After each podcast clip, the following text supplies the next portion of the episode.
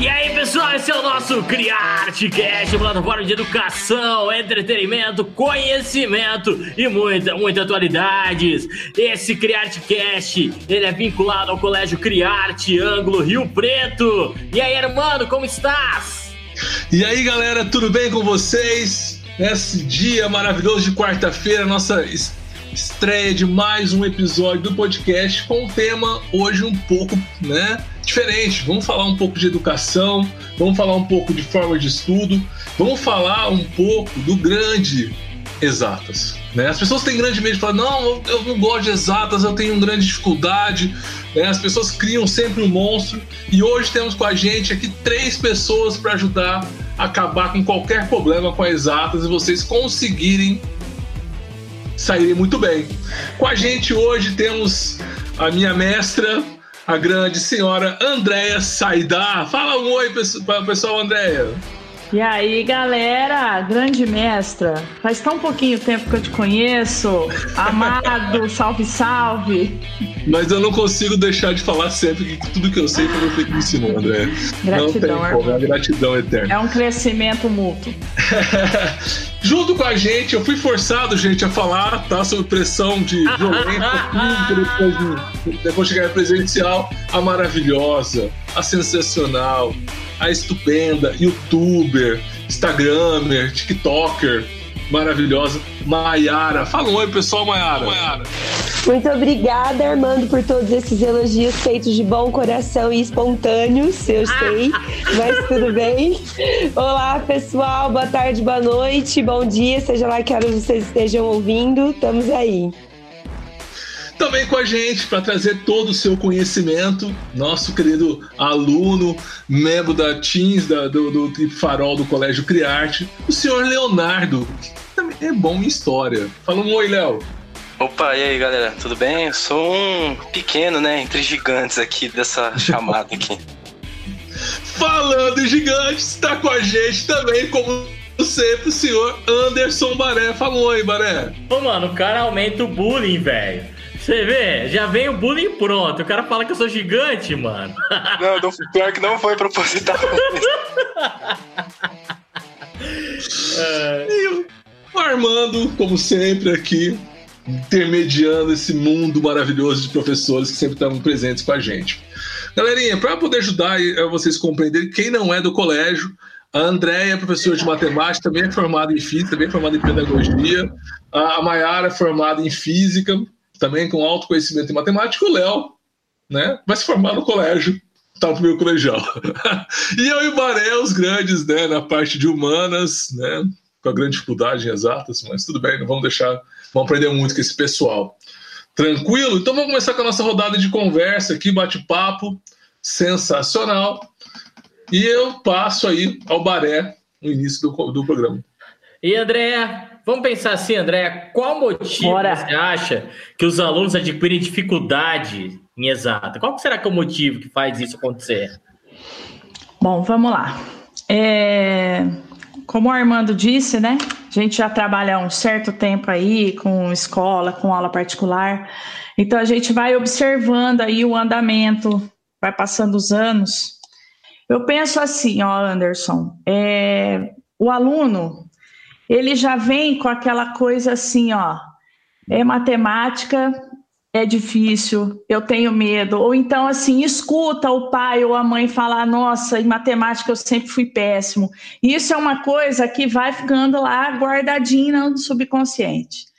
E aí vem a dificuldade, assim, eu não acredito que ela é adquirida, eu acredito que a dificuldade, com o passar dos, dos anos, vão se criando lacunas. E essas lacunas vão se refletindo aos poucos. É Quando chega no ensino fundamental 2, no sétimo ano, mais ou menos, alu os alunos começam a, a, criar já aquela coisa assim de aptidões. Então, assim, eu tenho mais habilidade em humanas, eu tenho mais habilidade em exatas, né? Então, vem daí. Aí estoura aquela bomba ah, eu não sei matemática, matemática tem dificuldade. Isso, isso acontece no sétimo, no oitavo, por aí. Quando chega lá no ensino médio, aí o negócio vem que vem. E também tem aquele aluno que é assim, ó, vamos, vamos dar um exemplo. É, o aluno não gosta ah, eu não gosto de matemática. Ah, mas nessa parte, quando entra a geometria, eu gosto. Então vamos lá. É algum trauma que ficou lá atrás. Entendeu? Mas geometria eu gosto, porque geometria eu vejo, geometria é concreto, geometria eu consigo observar. Então, quando você trabalha assim, então também tem esse nível de dificuldade adquirida em algumas partes da, exatas, né? Acredito que isso também aconteça em física, porque quando trabalho física, e a Mayara vai saber falar essa parte aí, mas isso também, às vezes eles falam assim, ah, eu não gosto de ótica, ah, mas eu gosto de mecânica. Então, sempre tem um lado que chama atenção, mas também tem aquele aluno que realmente não entende. Mas tudo isso eu acho que vem de lá desde a da, da infância, da, daquelas séries iniciais, e elas vão se refletindo até as séries finais do Fundamental 2, para depois o reflexo ser maior ainda no médio, né? É isso que eu penso, assim, dessa questão de adquirir ou não a, essa dificuldade em exatas e em matemática. E, André, é interessante você falar isso para a gente, né? Porque o, o, grande bloqueio né, já cria um certo receio desde o começo, né? Aquele negócio, às vezes, as professoras, né? Eu sei que você e a Mara são bem diferentes nesse sentido, de serem, às vezes, um pouco mais sérias, porque tem que levar um pouquinho mais é, o, o, aluno, pegar um pouco mais no pé do aluno, por causa que ele tem que praticar, ele tem que estudar um pouco mais, né? Isso acaba trazendo. E eu lembro muito de você falar isso, né? Né, você falava assim, o problema maior também, além do receio desse bloqueio, é a ideia da lógica, né? O aluno tem que ter um raciocínio Sim. lógico em cima disso. Sim. E é uma dificuldade, né? E o treino, o treinar, o exercitar, sabe assim, quando a gente aprende por repetição, matemática tem muita coisa da matemática que a gente aprende por repetição, hum. entendeu? Então é o treino mesmo. E Entendi. Ah. Mayara, e qual é a maior dificuldade do aluno na matéria de exatas? O que, que a gente pode, junto com o que o André falou, desse passado todo, esse bloqueio, essa lógica, a falta de treino, muitas vezes, porque o aluno não, não tem aquela ideia de treinar. O que mais você acha que pode ser a dificuldade dessas matérias? Então, Armando, complementando o que a Andrea disse nesse sentido, a gente percebe sim é, esses traumas que ela mencionou nos alunos que vêm desde cedo, e a gente percebe também traumas, e aqui não quero é, culpar, que fique claro isso, mas o que a gente percebe é muito assim: em geral, a formação inicial, e isso é para todos os alunos, dos alunos ela é feita por pedagogos. E os pedagogos, eles não são professores especialistas, como é o meu caso e é o caso da Andrea. E, é, em geral, os pedagogos têm, como qualquer ser humano, predileção por uma área.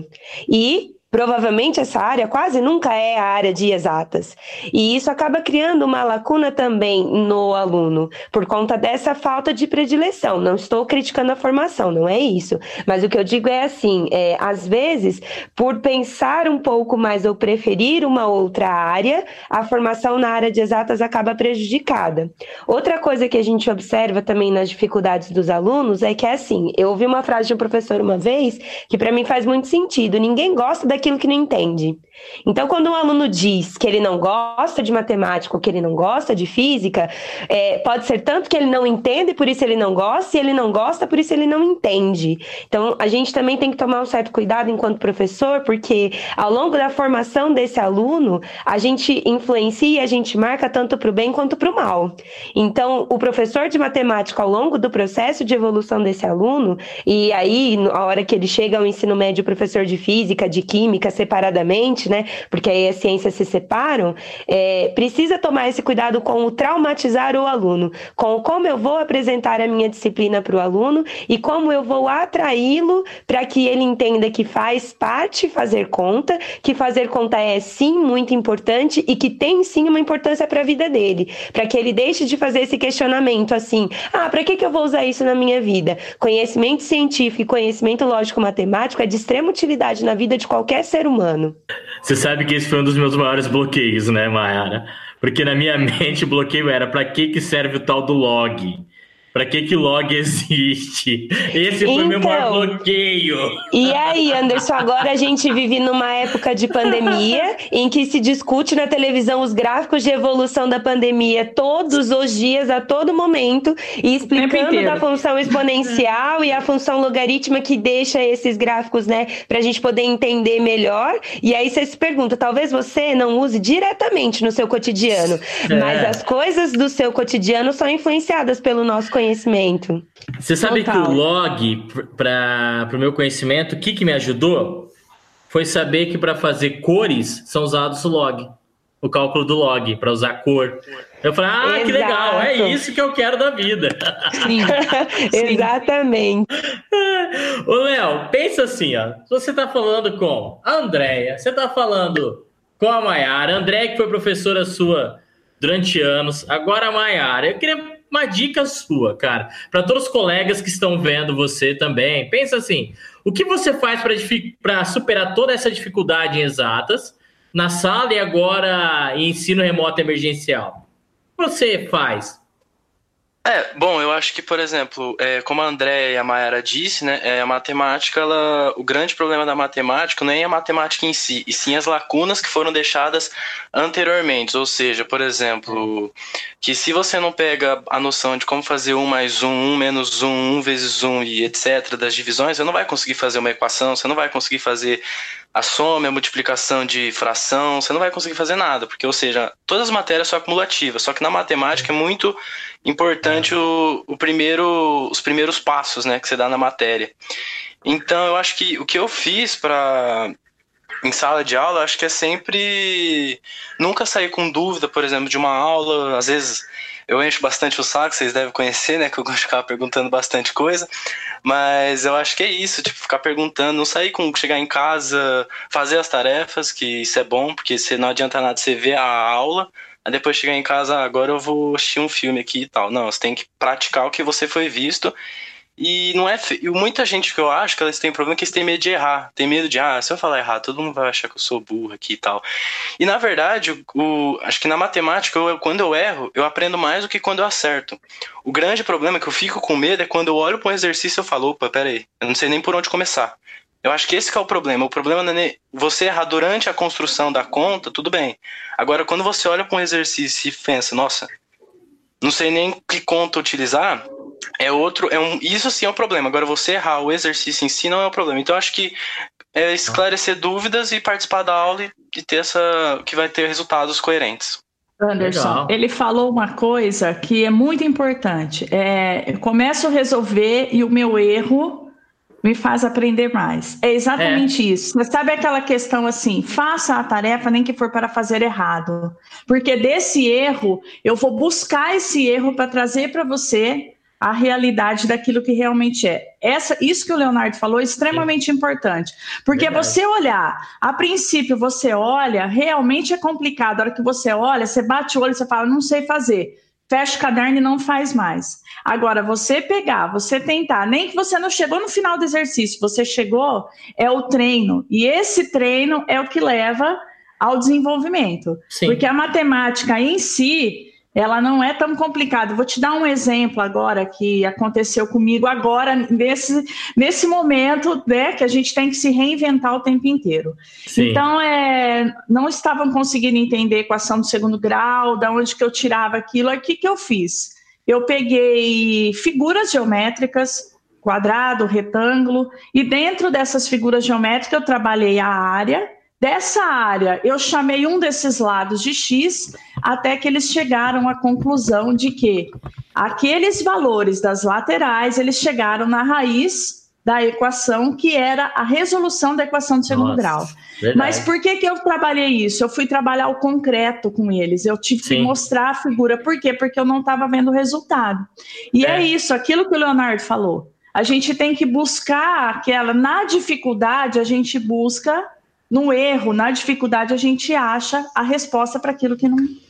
Tá? Então é bem, é bem isso que ele falou mesmo. Ele, ele trouxe realmente a, a, o olhar que, que eu estava esperando que ele falasse realmente, né, Leonardo? Daquilo que eu conheço, né? E, e, é interessante, né? Porque a gente escuta sempre vocês da Exatas exatas falando e a gente acaba né, entendendo, compreendendo sempre que a exata, a matemática, a física é uma sequência. Né? O aluno tem que pegar essa sequência entendendo essa lógica toda sequenciada, ah, do comecinho, lá do, do, do, Fundamental 2, do Fundamental 1 até o Fundamental 2, até chegar lá no, no desafio do ensino médio. E se o aluno não pega esse desafio, é um grande, desafio, é um grande problema. Né? Ô, André, e como que a gente pode ajudar esses alunos que já têm essa dificuldade, já têm esse, esse medo? É, eu sei que você trabalha com música na aula, você trabalha com algumas coisas concretas. O que mais que a gente pode trazer para esses alunos para ajudá-los a estudar, para resolver esses grandes problemas, esses desafios que o Léo falou? Armando, é boa pergunta essa daí. A gente, eu acho que hoje, dentro da sala de aula, a gente já enxerga, já enxerga essa dificuldade, já vem buscando já novidades, é, o cantar, o trazer a fórmula cantada, o, a demonstração é, nas aulas de, de, de geometria. Mas eu falo assim, agora, nesse momento, o que, o que a gente pode fazer para demonstrar? Então, assim, as músicas, a gente continua. Agora, a questão da gente não ter o contato agora, que é onde a gente tem que buscar. Então, assim, eu, eu vejo que resultados, hoje, aonde eu estou vendo que está tendo resultado, além das músicas, tá? É, quando você trabalha uma questão de que não, não foi. Você vai falando, falando, você resolve, resolve, resolve. Até um pouquinho antes da gente começar, eu falei, eu estava falando para o Anderson, falei, Anderson, eu acho que eu fiz umas cinco tentativas diferentes para chegar é, em um resultado para o aluno realmente entender, né? Então, o que eu achei é, que ficou para mim ficou mais fácil. É, a hora que eu vou explicar, Armando, é, eu procuro mostrar só as minhas mãos resolvendo. Eu não leio mais, eu não mostro mais PowerPoint, eu esqueci da lousa e eu vim assim para aquela, assim, eu tento chegar o mais próximo possível hoje resolvendo bem pertinho, e a hora que chega em figuras realmente ao desenho da figura, eu tento o recorte da figura, se é, uma, se é um sólido, é a figura mesmo na mão, tá? Porque hoje, no momento que a gente está vivendo hoje, eu estou trabalhando dessa maneira. Além dos gráficos que a, a Mayara citou, eu venho usando gráficos já bem assim, porque é isso que eu estou vendo que está trazendo a, a resposta para essas dificuldades que estão aparecendo agora, nesse momento, dessa educação remota emergencial. Perfeito, perfeito, perfeito, perfeito. Ô, Mayara, uma pergunta para você aí. Qual dica você dá para os alunos para enfrentarem a física? Tem alguma dica especial? Então, na verdade, eu tenho algumas. Primeira coisa que eu quero sempre deixar claro e que eu gosto de deixar claro para todos os meus alunos é que, apesar de primas, irmãs muito parecidas, física é uma coisa, matemática é outra. E em que sentido? A Andrea lembrou muito bem que em matemática é, você aprende procedimentos, processos, resoluções de, de exercício e métodos de resolução. É mais sistematizado. Eu costumo brincar com os alunos e a Andrea me corrija se eu estiver errada. Quando o professor de matemática ele dá uma aula, ele te ensina a fazer um cálculo e aí na hora que ele vai fazer os exercícios são vários vieses do mesmo cálculo. E aí eu vou repetindo esses cálculos incessantemente até que eu aprenda em que casos esse cálculo se aplica e como realizar esse cálculo. No caso de física, a gente precisa dessa compreensão matemática do mundo, mas antes eu preciso que meu aluno entenda que física quer compreender o mundo.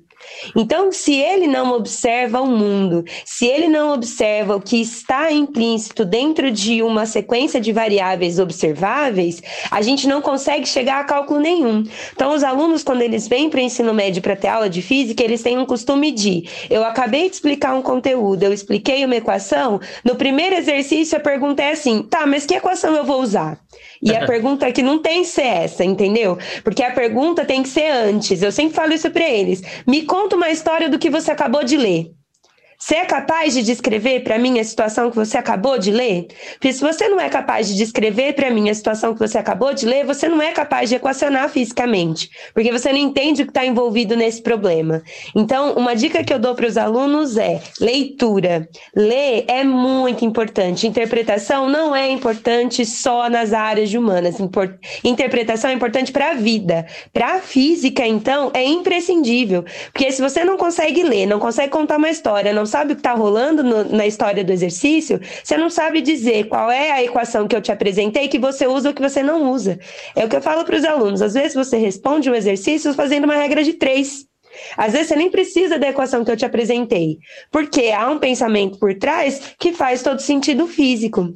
Então, uma dica que eu dou para os alunos é essa: leiam, interpretem. Antes de querer fazer conta, interpretação. E aí, depois, para um segundo momento, eu concordo com o que a Andrea disse: física também faz parte das ciências exatas. E exatas é repetição.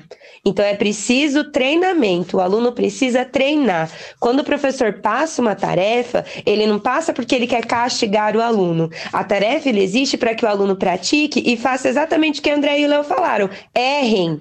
Porque se o aluno não erra, ele não sabe exatamente onde foi que está a lacuna, onde é que está faltando o conhecimento. Porque às vezes é assim, a gente explica, e a Andréia tem certeza que tem a mesma sensação que eu. A gente explica porque a gente prepara aula, a gente pensa em todas as dúvidas do aluno, tudo que ele pode perguntar, e aí a gente explica, a gente dá aula, a gente fica com aquela sensação de que tá tudo ótimo. Aí você faz o exercício na aula, o aluno corresponde, ele fala, e aí você pensa assim: nossa, ele aprendeu. Você passa uma lista de exercícios, no primeiro exercício o aluno não desenvolve sozinho. Ele já te manda uma mensagem. Agora, em época de ensino remoto, o WhatsApp fica lotado, né, de mensagem. Ah, é aquele exercício que você mandou naquela lista e tal.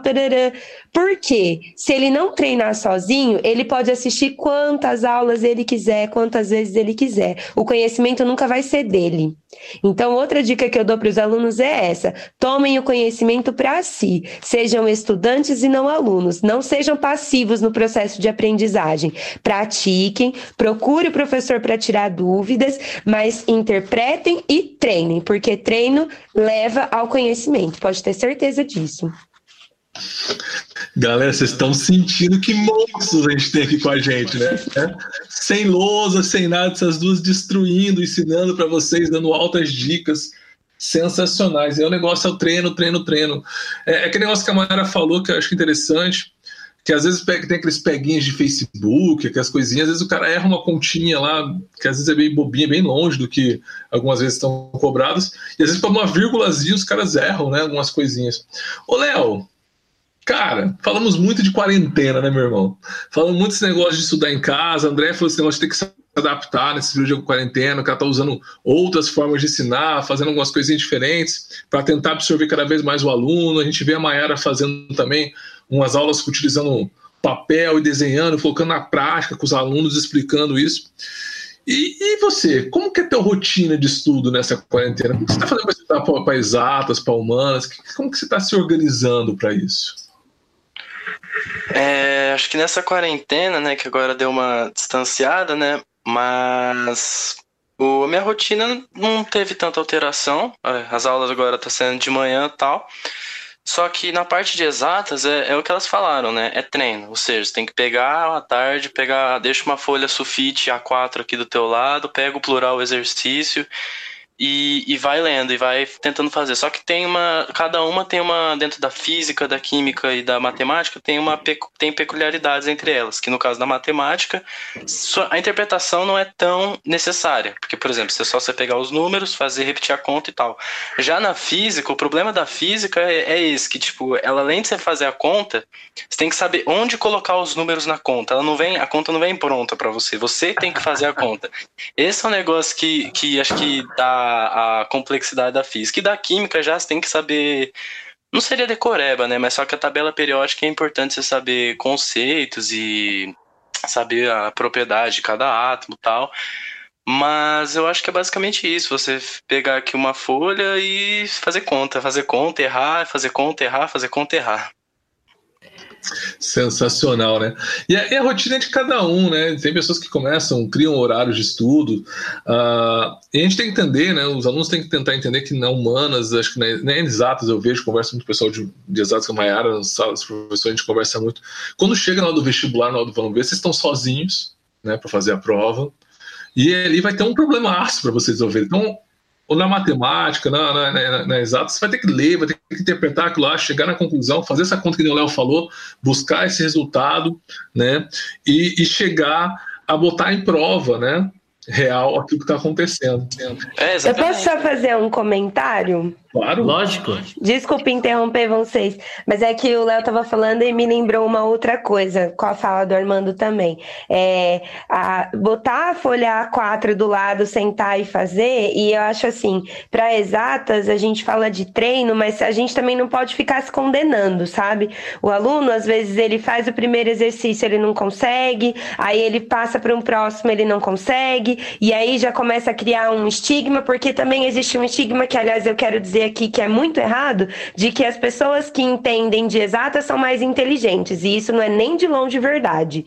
Então aí o aluno começa a achar que porque ele não conseguiu fazer dois ou três exercícios, ele é burro e existe esse estigma, né? Ele não vai conseguir aprender, ele desiste, e o que a gente precisa que não aconteça é a desistência. Eu, olha, gente, eu sou prova viva de que se você persiste, se você tenta, procura os seus professores professores, tira suas dúvidas, é possível aprender. E o Léo fez um comentário que é muito válido. Em física tem um, uma coisinha a mais, né? Que é essa interpretação, esse entendimento de onde é que você vai fazer a conta se encaixar. Não é a conta pela conta que a gente faz. Então, física é muito estigmatizada pelos alunos por isso também. Ah, é muito difícil, nossa, tem que pensar muito. Tem, tem que pensar. E eu acho que a gente devia ser grato porque nós temos cérebros pensantes antes e a gente tem que usar mesmo, né?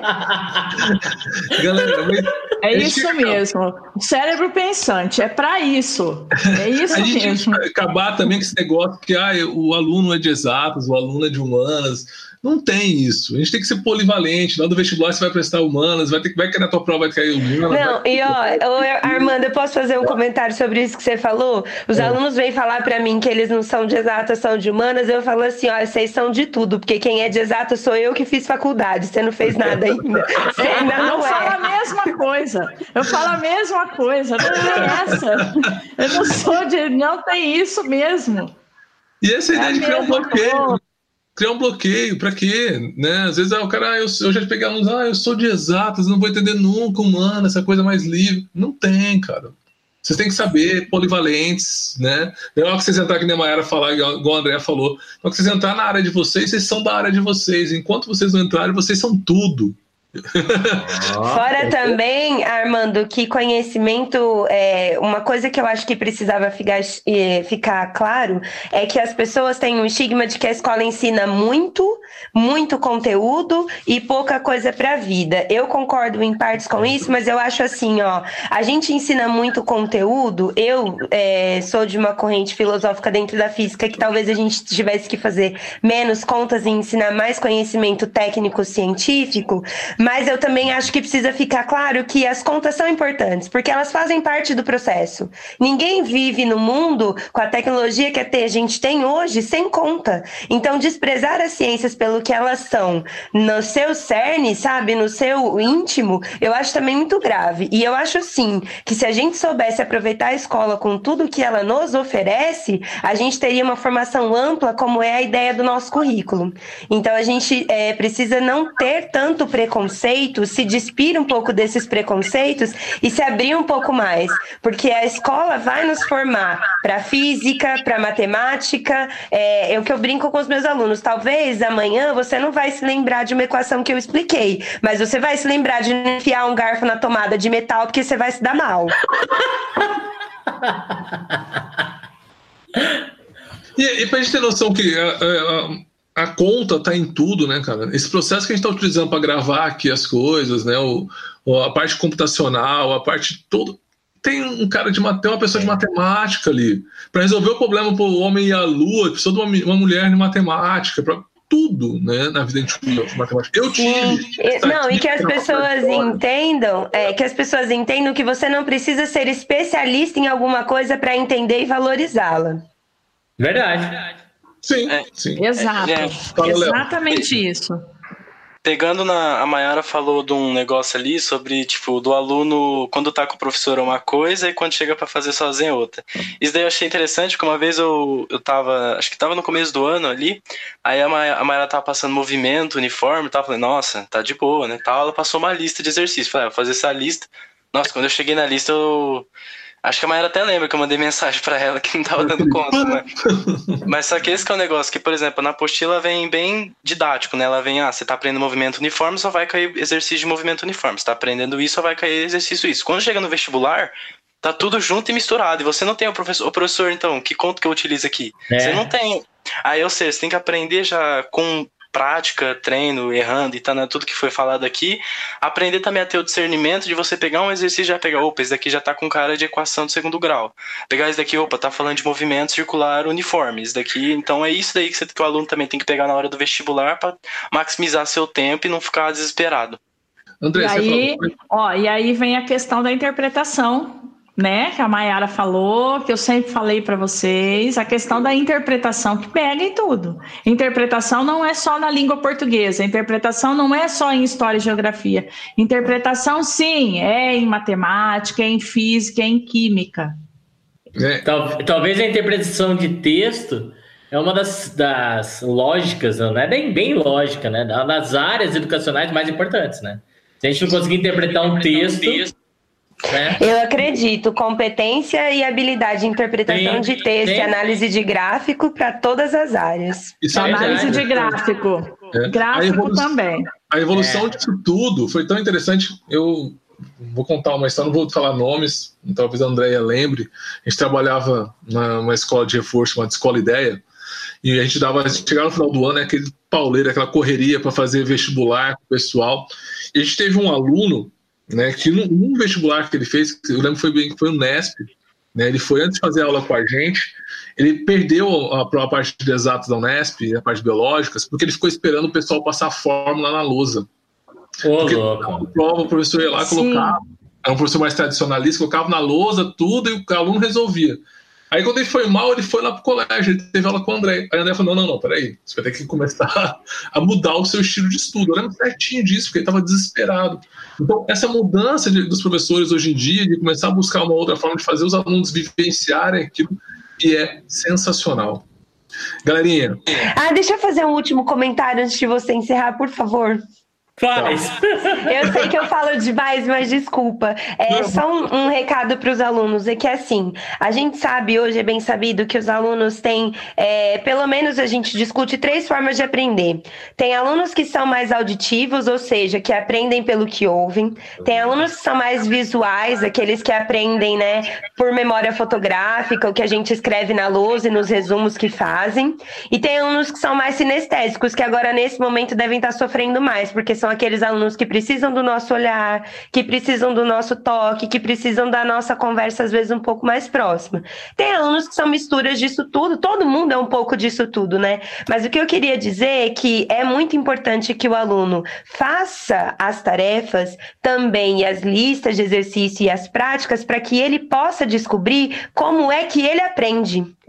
É, para que ele tenha o seu autoconhecimento, seu autogerenciamento, de saber, olha, essa matéria eu aprendo desta maneira, esta matéria eu aprendo de outra maneira. Eu preciso sentar uma hora para ler um livro, um resumo de história, mas física vai exigir de mim três horas, descansando ali meus cinco minutinhos intervalados de 25, como eu já expliquei para os meus alunos da técnica Pomodoro, né? Mas assim, que o aluno possa fazer este procedimento para que ele tenha entendimento de como é que ele aprende, que é o que o Léo falou. Ele foi sentar assistindo a aula, era uma sensação, a hora de fazer as listas de exercício é outra sensação, mas se o aluno não se dá a oportunidade de fazer a lista, ele nem sabe como é que ele aprende. Então, de fato, ele está só passando pela escola, mas aprendendo que é o que a gente quer que ele faça, ele não está. Então, que ele pare de só passar pela escola e que ele comece a aprender efetivamente o que é proposto a ele. Sim, verdade. É, e, e só complementando, em cima do que a Mayara falou, principalmente agora, né, Mayara? Isso que você falou, a questão que eles precisam agora é dessa disciplina, uma disciplina composta de propósito, uma disciplina composta de energia, uma disciplina composta de ambiente e de planejamento. Esses quatro pilares da disciplina, se forem trabalhados agora, que eles, cada um precisa se organizar e saber da melhor maneira possível, com certeza, sucesso aí para eles nessa fase e na nossa disciplina de, do lado de exatas, já puxando para o nosso lado um pouquinho, brincadeira, para todo mundo, se eles seguirem aí esse esse básico aí da disciplina, é sucesso para eles nessa fase do, do ensino aí, remoto. Verdade. Galerinha, a gente podia. Eu falo isso todo o programa, parece clichê, né? A gente pode ficar um, uma noite inteira conversando sobre isso, né? Que seria sensacional. Eu queria agradecer. Primeiro, o pessoal que está ouvindo a gente, o podcast chegou em 10 episódios, a 600, mais de 600 ouvintes. Um projeto que a gente criou poder auxiliar nossos alunos, está abrangendo pessoas além do que a gente estava e já planejando, que são nossos alunos, chegando até a atingir pessoas na França, né, Barreto? 20% do, nosso, do pessoal que escuta a gente é na França, uma coisa sensacional. Sim. Eu tenho ficado muito feliz que sempre que eu peço para os nossos alunos, para os nossos professores que trabalham com a gente, sempre estão atendem com o maior carinho a gente. Né? Eu queria agradecer muito. Eu sei que a Mayara, a Andréia, hoje, né, todo final, final de semana, tá ralando, montando aulas, preparando família. Vocês estão aqui ajudando a gente demais a ampliar o nosso acesso ao nosso aluno a conhecimentos e, e a trazer mais informações aos nossos alunos. Eu quero agradecer muito vocês, Verdade. muito Léo, que com essa seriedade de uma criança já adulta, né? dá os parabéns que na pré-olimpíada conseguiu mais de 800 pontos agora, é, trouxe uma, vão trazer informações que os alunos podem tirar suas conclusões e como buscar a sua forma de. Eu quero agradecer muito vocês por causa disso. Eu agradecer ao Baré também que acreditou no projeto. Andréia, eu queria que você desse um, um tchau pro pessoal, uma última informação que você quisesse dar, passasse tua, tua rede de contato do Instagram, para o pessoal te seguir lá, tá? Fala aí, querido. É, eu queria agradecer a oportunidade de estar falando aqui, mostrar um pouquinho daquilo que a gente faz e acredita em relação à educação. Eu coloco muita dica lá no meu Instagram, então se alguém quiser me seguir, é @andreassaidar e fica à vontade para fazer qualquer pergunta, para me procurar, dicas. Tamo junto. Obrigado, galera. Valeu. E vai ter Valeu. outras oportunidades, viu, André? Maiara, minha blogueirinha, Sensacional. Mayara, eu queria que você desse um, um, mandasse um beijo para alguém aí, se quisesse mandar, é, dar uma dica, passar os seus suas redes sociais para quem quisesse te seguir. Bom, primeiro eu vou mandar um beijo pro Banguela e pra Paçoca, meus filhos. Sou fã né? Famosos. Eu do Banguela. É, que eu divulgo sempre nas minhas redes sociais. Ó, só uma coisa para ajudar a Andréia, gente, para seguir, essa Aidá termina com H, tá? Senão vocês não vão achar ela. Verdade. Verdade. eu esqueço desse detalhe. Oh. Não, mas agora é sério. Eu queria só uma última consideração. Eu falo demais, vocês perceberam, né? Devia dar aula de humanas, não de exatas, mas tudo bem. É. É, a última consideração que eu queria falar para vocês é que, assim, física, gente, matemática e as ciências exatas no geral, elas são lindas, são apaixonantes, e se eu não tivesse me apaixonado por elas um dia, eu jamais estaria aqui nesse momento apaixonada por educação como eu sou. Então, assim, eu vou dizer para vocês o que eu digo para todos os meus alunos e agora vou considerar todos os ouvintes meus alunos também. É, se vocês gostarem de física 10% do que eu gosto, a minha missão está cumprida. Eu estou feliz, eu tô super satisfeita porque, assim, depois que você faz uma faculdade como essas que a gente fez, a gente passa a enxergar o mundo com outros olhos. Você nunca mais vai ver a coisa do mesmo jeito. E aí eu tenho certeza que os meninos têm a mesma visão da graduação que eles fizeram mesmo na área de humanas. A gente, depois de se tornar professor, inclusive, não vê mais o mundo com os mesmos olhos. A gente tem um outro olhar para as situações. E aí eu queria agradecer pelo convite, pela oportunidade da conversa, pela mediação, pela amizade de todos sempre, pelo Leonardo, que é um aluno excelente, maravilhoso. Não vou deixar de dizer isso, porque é verdade. Mesmo ele mandando WhatsApp tirando dúvida nos sábados, ele é maravilhoso. Porque significa que até no sábado ele está estudando e ele está preocupado, e eu acho isso ótimo. E para quem quiser me seguir, eu tenho um canal recente no YouTube é, de videoaulas de física, chama Maiara Nascimento, com Y, e o meu Instagram também é Prof. Mai Nascimento, com Y, tá? Muito obrigada, beijos. E ela esqueceu de falar que ela tem um podcast de poemas, tá, gente? Depois... Oh, que legal! Ah, é verdade. Eu tenho um podcast de poemas. Ele é de poema, mas ele chama Física e Vestibular, porque a intenção era fazer poema para aliviar o estresse emocional e falar de física também para ajudar. Ele ainda está é, recém-nascido, vamos dizer assim. e eu sou fã do Banguela, não do Baiana. Ô, Léo, meu querido, queria agradecer muito a sua presença depois do dia inteiro de estudos. Queria que você desse um, um tchau aí pro pessoal, mandasse um último recado de, de esperança para as pessoas. E se quiser passar o seu contato, Léo tá solteiro, viu, gente? Vai lá, Léo. É, eu queria agradecer também né, o convite do Anderson e do Baré, que faz esse trabalho. Esse, Opa, do Armando.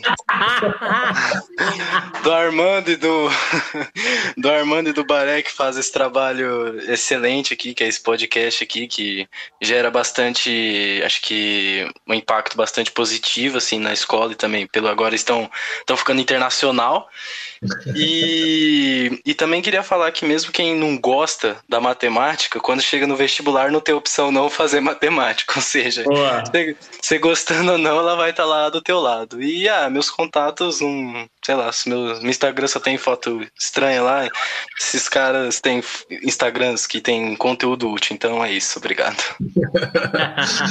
obrigado, Léo. Gente, encare a matemática como um jogo de videogame. Cada fase é um desafio novo, é uma aventura nova que você tem que prestar atenção e buscar, treinar, exercitar e, e vencer esse grande que criaram, né, esse grande vilão para vocês, que na verdade é, é, mais uma matéria com grandes professores, como vocês viram hoje. Quero agradecer novamente a presença de todos e, um obrigado. Até a próxima. É com você, senhor Baré. Para falar de exatas, me lembro sempre de Black Jack cantando no filme Escola do Rock. Matemática é legal. Esse foi nosso CriArteCast. A todos os nossos ouvintes, muito obrigado por ouvir um pouco sobre exatas. E lembrando para você que é da França que nós queremos te conhecer. Bonsoir, amigos!